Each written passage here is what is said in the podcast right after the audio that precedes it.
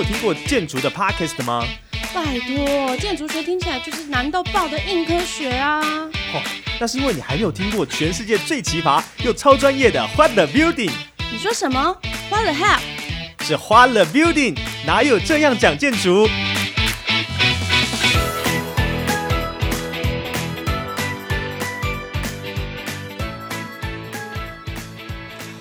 ？Hello，各位听众朋友们，大家好，欢迎收听 What the Building，哪有这样讲建筑？我是主持人 Boas。我是建筑师 Jeff，我是建筑师例如。好的，今天呢，我们要来跟大家聊聊什么样子特别的题材呢？其实哦，最近哦，就是突然间老灵魂发作，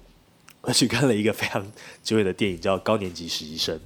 那我想大家应该对这部影片也不会说太过陌生啦。那我们就快速带过一下它的剧情了。反正就是在说一个年纪已经退休的一个爷爷，那重新回到职场上啊，找到自己。的喜欢的工作，还有认识了更多很好的伙伴的一个故事。所以今天想要跟大家分享的就是如何在你到老年的时候，我们在选择我们剧的时候，有一个特很有趣的名字哦，现在也很夯哦。因为台湾其实现在开始好像进入了高龄化的社会里面，那不只是照护服务啊，连同就是你的一些建筑啊、卫浴设备啊。然后甚至是免治马桶座啊，真的的这个市场越来越夯了。所以其实现在在台湾，呃，刚刚有看到就是 Jeff 哥有提交的一个数据资料哦，在台湾就是现在好像也是进入到非常高龄化的社会，对不对？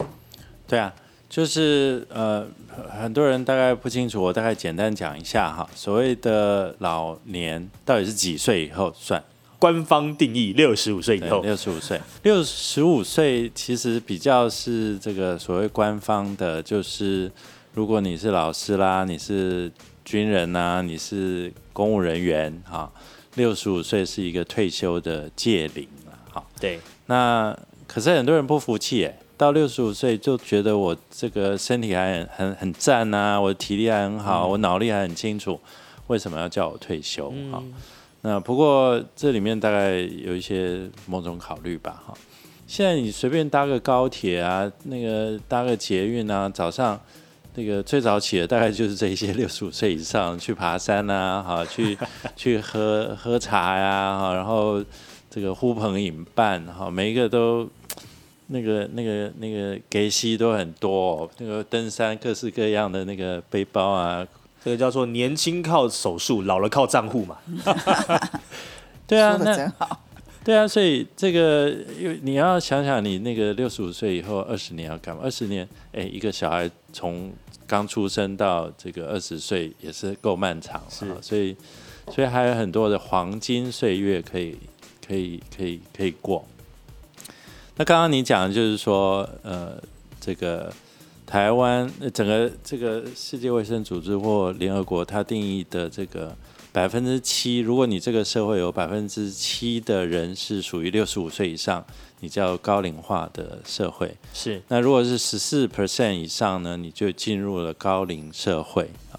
二十 percent 呢，你就进入超高龄社会。我如果记得没有错，日本应该已经是哈。那我刚刚查了一下，我们我们今年二零二三年。台湾的这个六十五岁人口已经达了十七 percent 哈，所以我们是在高龄社会，再经过三个 percent 呢，就会进到超高龄，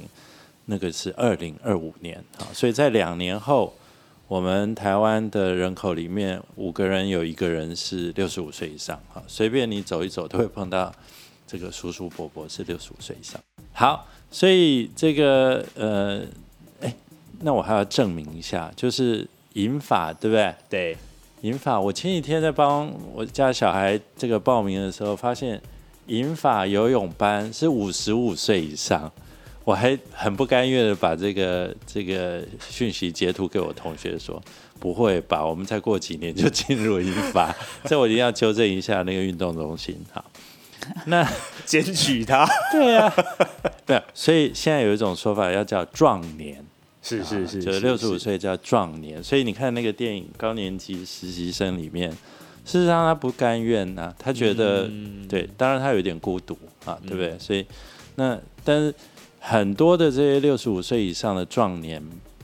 族群，他其实充满了智慧。你说他工作了四十年，进到了这个六十五岁被被迫退休。可是那个是他最黄金的时间，他累积了他在事业人生上非常多的经历啊，嗯，就戛然而止。好，我我我其实觉得对于社会是一个很大的损失啊。这些人其实他还可以提供，呃，只要他不要碎念了哈，他还是可以提供我们年轻人非常多这个宝贵的意见。那个 Jeff 哥，你二十年后再来听这个的时候，对 对对，你就会听到自己说不要碎念，我会记，还是你女儿会放给你听？对，碎念应该跟年纪没有这么绝对的关系。所以，所以这这个壮年的这个呃市场真的很大，嗯哦，那呃我知道最大另外一个市场应该是保养品、健健康食品哈，所以大家都是这个。针对这个族群在卖，然后他们要出国，那花钱可是不手软的。对，就是我只要货，我不要钱。对对，好，所以今天我们来谈这个呃，你说叫退休宅或壮年宅或银发宅都 OK 哈。其实是在谈这个这个六十五岁以后的这二十到三十年到底。这个族群怎么过日子？他需要什么样子的环境啊，或者什么样的居住？我觉得应该是蛮蛮有价值的。而以我们这个三十出头岁的年纪来说，哈，普遍对于退休宅还是有一个刻板印象，就是他感觉上是啊，叫做要退休了才能去住。那但是好像在一个建筑师的角度，退休宅它只是一个名词啦，不见得真的是你要特别老才能去住。它反而还有两种。就是它不太是呃单一的退休之后才说，还有是有切分的，对不对？就是它不是就是单纯就退休宅就退休宅，可能还有不同的功能性。我觉得退休宅这应该只是呃我们在作为这个嗯居住对象一个比较呃我觉得过于简略的区分方式。那其实或许可能很多呃目前在市面上听到的一些乐龄宅啊，或是银发宅啊。呃呃，很多的这个名词可能也是这个，嗯，开发商想卖房子哦，尤其是卖给这些口袋比较满的这个族群的人的一个说法。当然，这个在基本功能上，主要也是一个诉求，是不是希望这个族群在呃到这个壮年那个年纪的时候住的这个房子是呃舒服、舒适、安全的？那呃，我觉得主要的那个目的应该是在这里。那嗯，整个类似这种壮年退休银发宅的这个重点，应该是在于呃，可以比较呃，不用担心，好，不用担心变老，在住在这套房子里头，你变老了还是一样的舒服跟安全。我觉得应该是主要是这样的目的。那呃，所以不需要特别去呃定义它说是英法族才能来住啊。现在也有很多这个青年人，可能就是呃未雨绸缪。好，可能没有小孩的，呃，或者是说呃自己没有结婚的，现在单身族也很多，那他们也会想要提早住到一个这个呃可以一路住到老的这个住宅里头。那所以像这样子的这个诉求的这种住宅，现在就算是蛮蛮热门的，因为大家呃可能也不喜欢在这个住居住空间里面承担太多的风险。所以，那对于这些比较仔细考量安全啦、舒适性的这种住宅，自然而然就会受到这个族群的这个喜爱。嗯嗯，所以其实被那个行销话术打到了啦，他不见得真的是就是老了才能住，反而它是一个叫做我们讲白话文，就是一栋可以住很久的房子这样子。那像它既然还是有一个这样独特名字，那它在建筑上面它有什么样子特别的内容吗？我觉得主要属。我可能可以分两种，那一种就是呃身体状态还属于蛮健康的这个族群哦，嗯，那他可能想象的这个住宅就是一般的社会里头、都市里头的这个住宅，其实它比较舒适安全，但是它可能有一个这个所谓的安全上的疑虑，就是说你可能发生了什么状况呢？可能还是有一个。这个 service center 或者是或者是一个主要的这个经营管理这个住宅的一个中心，那它可以提供一些紧急的服务，或甚至是协助你做一些呃紧急的求援啊，或者什么之类。就是呃，应该很怕，就是大家现在有个听到个名词叫孤独死，对不对？嗯。其实也不是孤独死啦，就只是说你希望你在发生一些状况的时候，还是可以有人可以呃帮忙。那他可能很现在以现在的这个生活环境，可能很多已经都不是亲戚朋友了，可能就是这些邻居啦，或或者是说以现在一般大楼的这个设施，它可能比较像管委会，只是这个管委会是是会帮你的哦，不是比较被动式的这个管委会。那这一种是属于健康族群。那当你的身体开始出现某一种状况的时候，呃，你当然也可以去住所谓的这个呃有专人照顾啊，然后专人去营呃呃，应该是说提供住宿，甚至是呃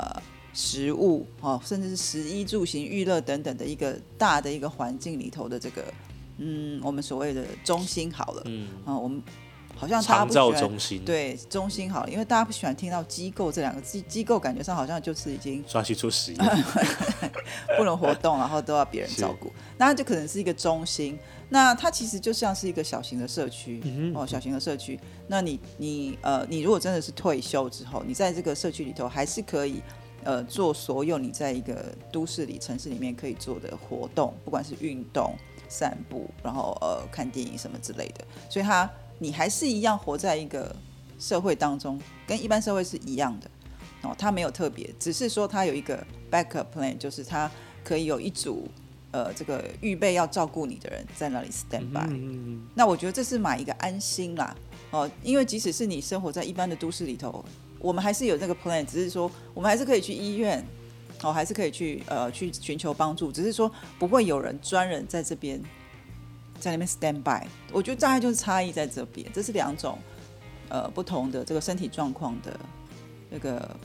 地方社区。关于这个呃银法住宅哈，我可以再补充一下，就是说啊，假设你平均一年存个五十万哈，四十年也是不少钱。好，这个距离有点远，但是您继续。那意思就是说，你到六十五岁，你你你其实是某某种程度已经准备想要好好的享受。接下来二十年嘛，你不用像过去那么打拼啊，你已经存了一点钱啊。那这个时候呢，他有一个有一些需求，比如说啊，我可能呃希望我的，比如说这个大楼里面有有人，这个我想要去听个音乐会，他可以帮我订个票啊。我想要去吃鼎泰丰，哎，鼎泰丰可以定位吗？可以定位了，我因为我们永远都是排那个两小时的那个，可以先打电话。那他可以帮你定位，哈啊，或者是你呃最近有朋友要来找你，你不知道去哪里这个请客啊，也许他可以帮你做一些安排，哈。那那这些东西，或者是嗯，也许安排健康检查的，有点像这个他们叫服务呃服务酒店式公寓啊，service apartment。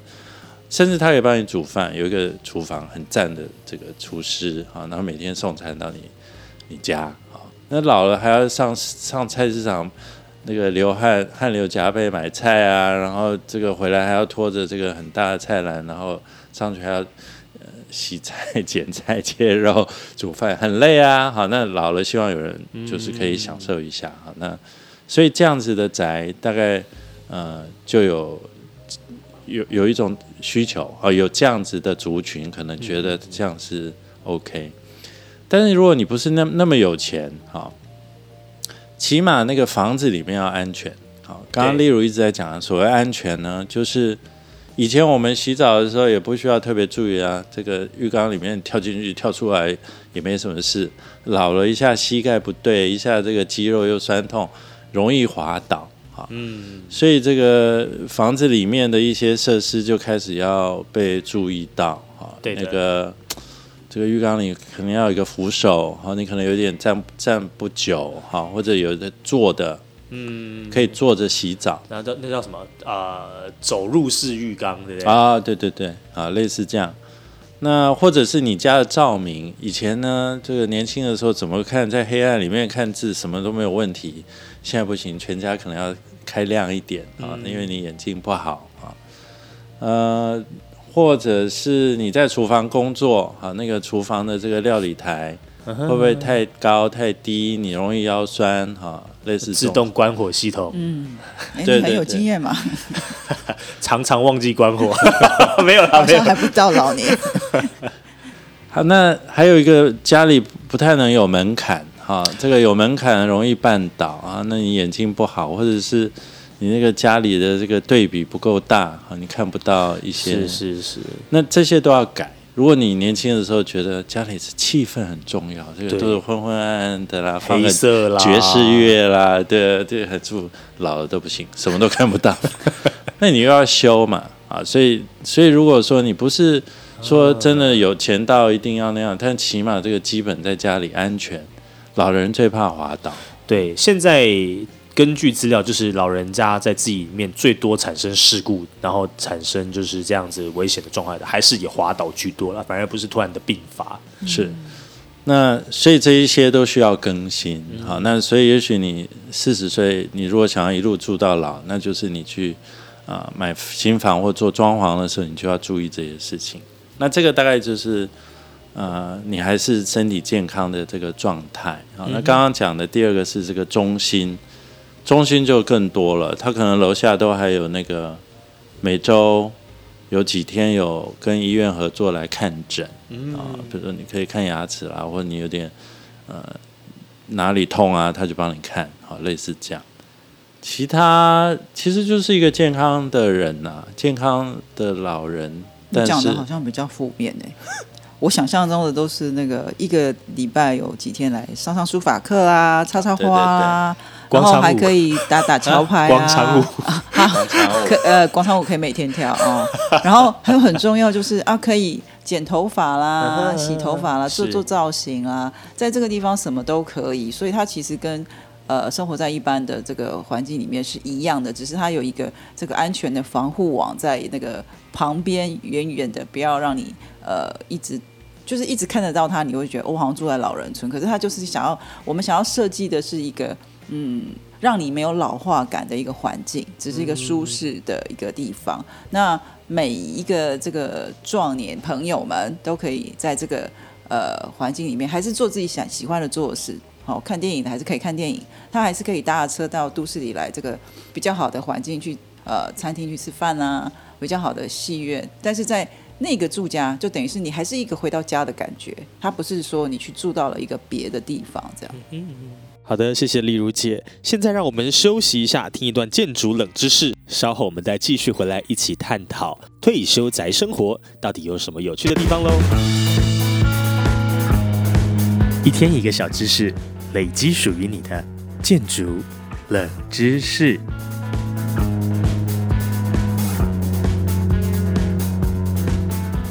好，这副歌，例如姐，像我们刚刚有提到，就是像围老不不是围老建筑啊，这种退休宅里面，刚刚讲到就是要小心有一些什么这个啊扶手啊，要要支撑啊，那同时也尽量不要有一些那种就是地面上的凸起，我们叫门槛嘛。那现在我们就会说就就是这种退休宅尽量避免这种门槛，但是为什么一开始我们现在普遍的房子都还是会要有这种门槛的设计呢？门槛哈，门槛在家里大概主要出现在两个地方哈，一个就是厕所，对啊，一个可能是阳台，嗯对不对？那大门有些人会做一点啊，那其实它的功能，呃，在这个，其实我刚刚另外想要讲一个，就是我们传统的这个合院哈，其实也都有门槛。三合院那种老旧建筑不能踩的那个，对对对对踩了会被骂的那个。啊，对对对对，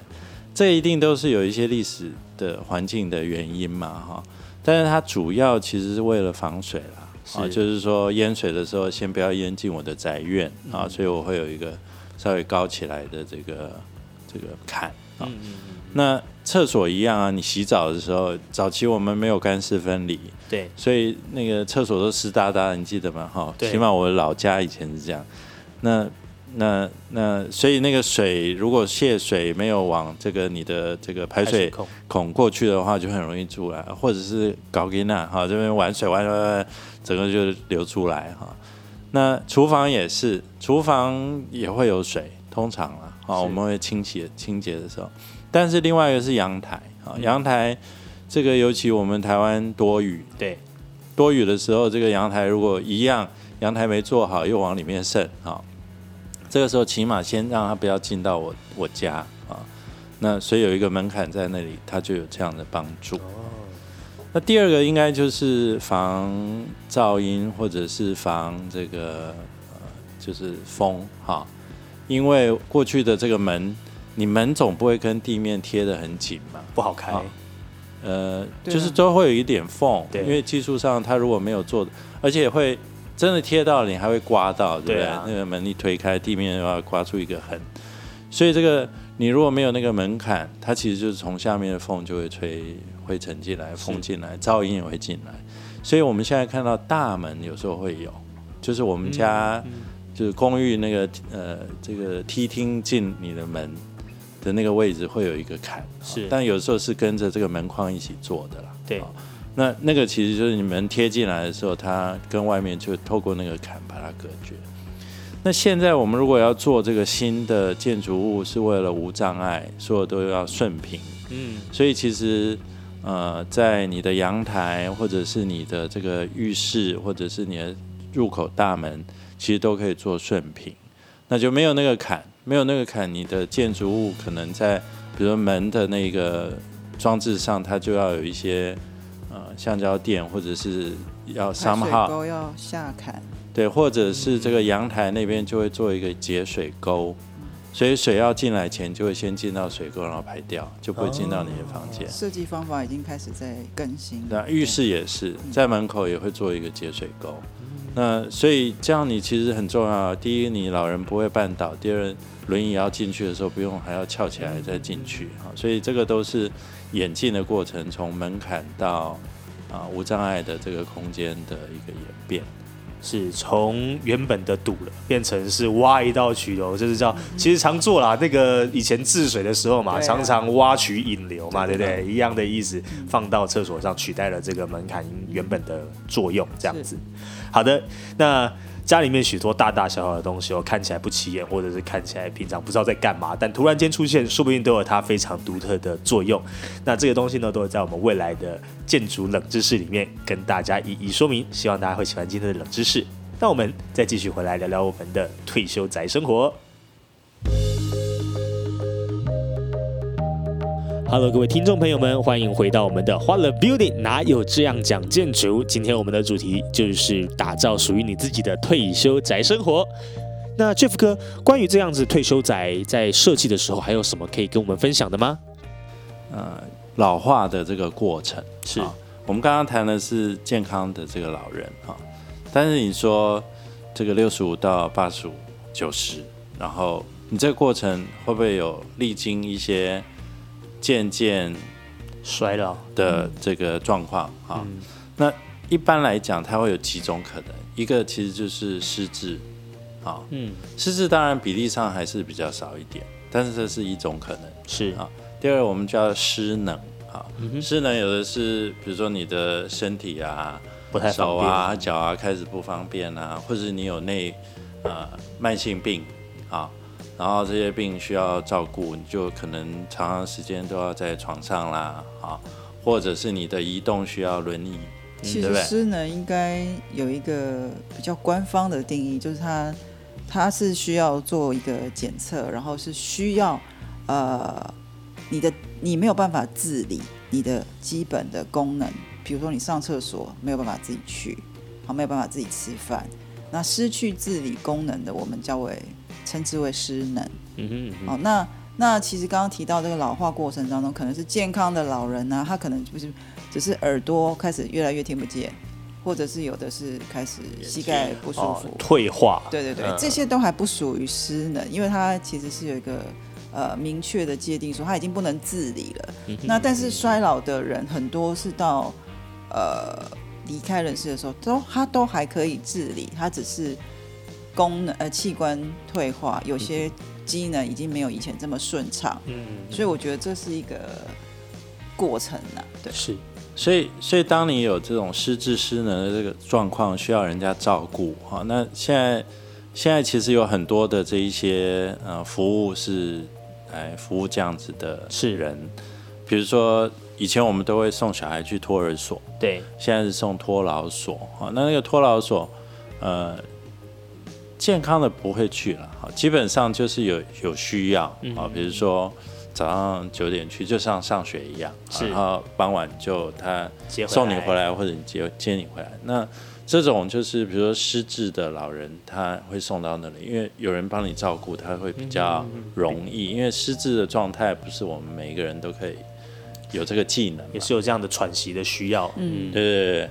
那所以像那个失智老人，他们其实有一些行为是，比如说他会呃习惯走一个动线，一直走，一直走，一直是走。好，那那所以在设计的时候，像那样子的一个托老中心，我们就会设计设置这种呃回游式的走道啊，就是让你可以他就自由一直绕，地绕圈圈。他就一直绕，一直绕。他走会走回来原处。哦，通常是是是担心他走了走一走就走出去就不回来是了。对，所以你就让它限定在那里嘛。嗯，那如果是比如说去长照中心，其实现在台湾南部就是到处都有，对哦，即便很乡下的地方都会有，因为这个需求，是因为你家里可能照顾不来，好，那呃当然贵的很贵，但是平价的应该也有，对的那这种的话，它就会需要是可以，比如说。啊，卧床的人呐、好有有插管的啦，嗯好嗯嗯呃，它分两管、三管之类的啊。那或者是这个，呃，其实最常见的就是轮椅要方便进出。是啊所以如果你家，我们现在讲的另外一个可能性就是你刚刚问的，如果家里要做改装的时候，嗯，其实就是要顺应这种不同的状况啊。比如说你是怎样很轻度的需要照顾，跟重度的需要照顾，其实不太一样嘛。哈，那你可以坐上轮椅，跟不能坐上轮椅就不一样。那有人推你坐轮椅的时候，其实比如说你的房门要够啊，好，嗯，其实轮椅也没很宽啦，七十五公分。但是通常我们就是要让它大一点，好进出，不要进去的时候 夹手，对，然后 很有概念，真的会磨到。没错，啊推过的，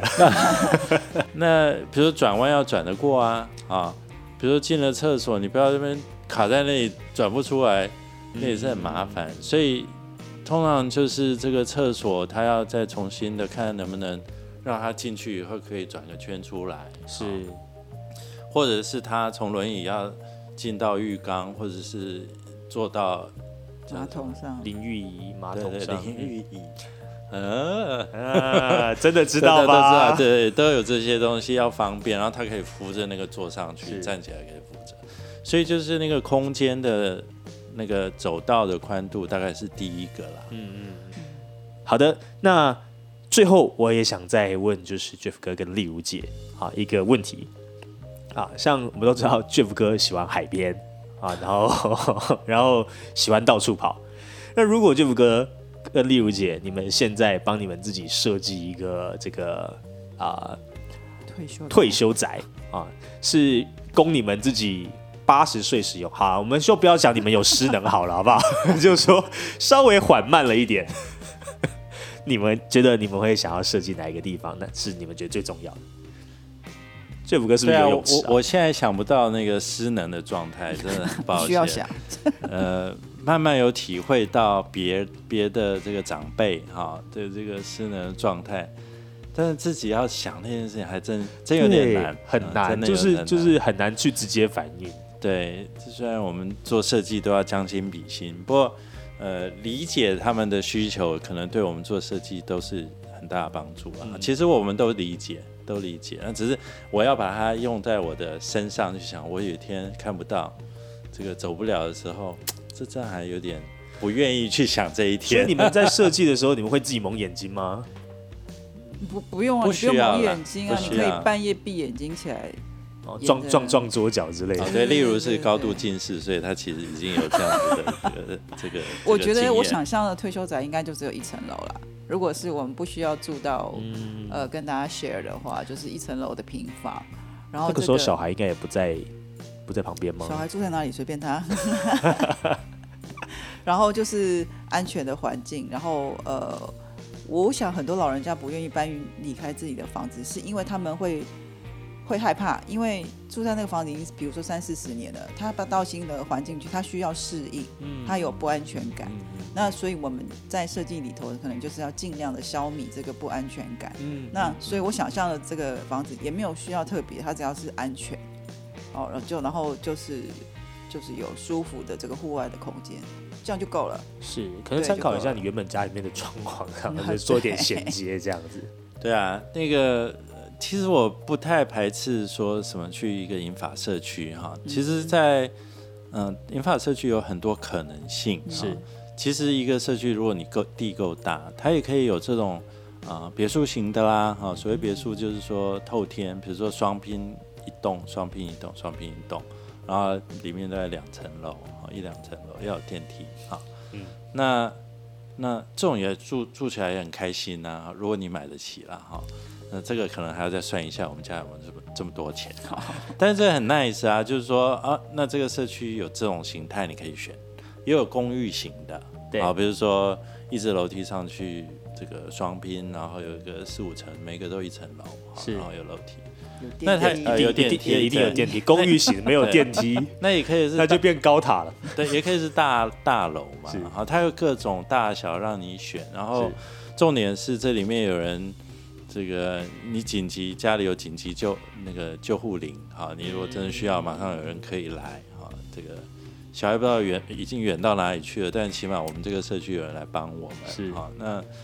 这是第一个，我觉得。呃，这种产品其实在美国都很多，是啊，都已经很成熟了，欧洲也是。嗯，那住在这里，你若行动健康，那其实是一个，就是最后这个呃二十年的这个时光哈、那可以安全的度过。那当然，它旁边有高尔夫球场，有海边，有什么树林，那当然是最赞。说出来了，这最重要。好，那你们那那如果经济条件不好，那其实我觉得过几年，这个台湾的这个社会住宅，搞不好也开始要考虑是是年长的嗯啊、那其实现在都有讲叫。叫什么青银共居哈、就青年加银发共居的宅啊。那这种其实从政府的角度来来这个提供啊这样的服务，就像我们现在提供青年人啊有青年宅一样的，也许过去呃未来有这样的需求。你看我们刚刚讲这个超高龄设施，呃社会。百分之二十以上，其实你如果去看台湾的那个人口预测，其实到最后可以到百分之三十。对啊，嗯，那三个有一个哎、啊，所以今天这个节目里面很重要一件事情，我们要鼓励年轻人继续生育啊。第二个，我们要持续的照顾我们的这个六十五岁的壮壮年族群啊，是。他们是社这个我们叫做呃国家的宝贝啊，因为他有非常丰富的这个经历，然后有智慧，其实是可以给年轻人很大的这个帮助。那